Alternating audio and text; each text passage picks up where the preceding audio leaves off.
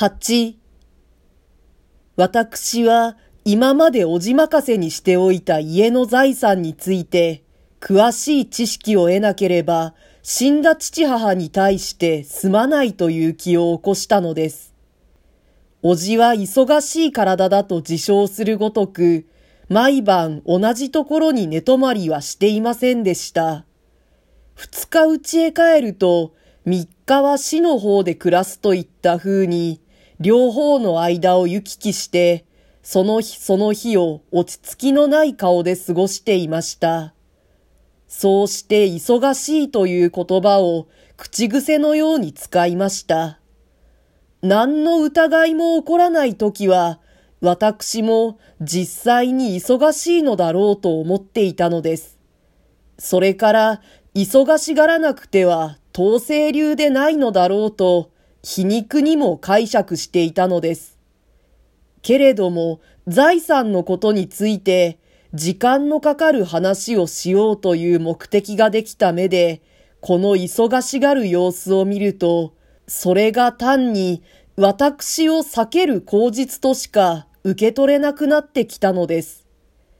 私は容易におじをつらまえる機会を得ませんでした。私は、おじが死の方に妾を持っているという噂を聞きました。私はその噂を昔中学の同級生であったある友達から聞いたのです。妾を置くぐらいのことは、このおじとして少しも怪しむに足らないのですが、父の生きているうちに、そんな評判を耳に入れた覚えのない私は驚きました。友達はその他にもいろいろおじについての噂を語って聞かせました。一時事業で失敗しかかっていたように人から思われていたのに、この二三年来、また急に盛り返してきたというのもその一つでした。しかも私の疑惑を強く染め付けたものの一つでした。私はとうとうおじと談判を開きました。談判というのは少し不穏当かもしれませんが、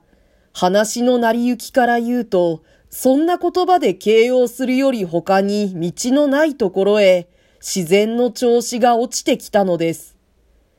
おじはどこまでも私を子供扱いにしようとします。私はまた初めから猜疑の目でおじに対しています。穏やかに解決のつくはずはなかったのです。遺憾ながら、私は今、その談判の顛末を詳しくここに書くことのできないほど先を急いでいます。実を言うと、私はこれより以上にもっと大事なものを控えているのです。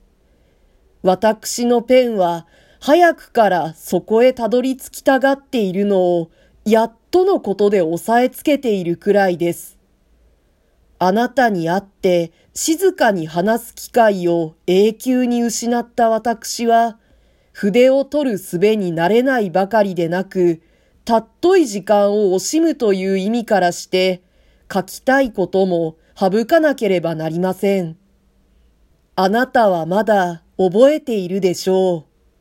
私がいつかあなたに作り付けの悪人が世の中にいるものではないと言ったことを。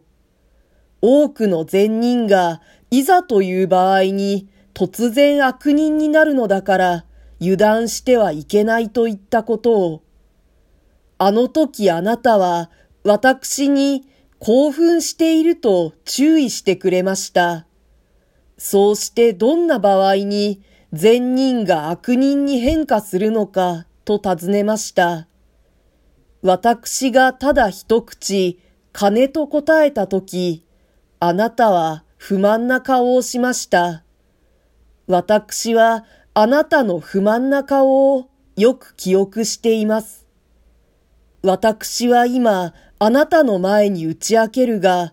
私はあの時このおじのことを考えていたのです。普通の者が金を見て急に悪人になる例として、世の中に信用するに足るものが存在し得ない例として、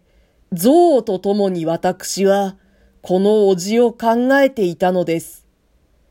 私の答えは、想界の奥へ突き進んでいこうとするあなたにとって、物足りなかったかもしれません。陳腐だったかもしれません。けれども私には、あれが生きた答えでした。現に私は興奮していたではありませんか。私は冷ややかな頭で新しいことを口にするよりも、熱した舌で平凡な説を述べる方が生きていると信じています。血の力で体が動くからです。言葉が空気に波動を伝えるばかりでなく、もっと強いものにもっと強く働きかけることができるからです。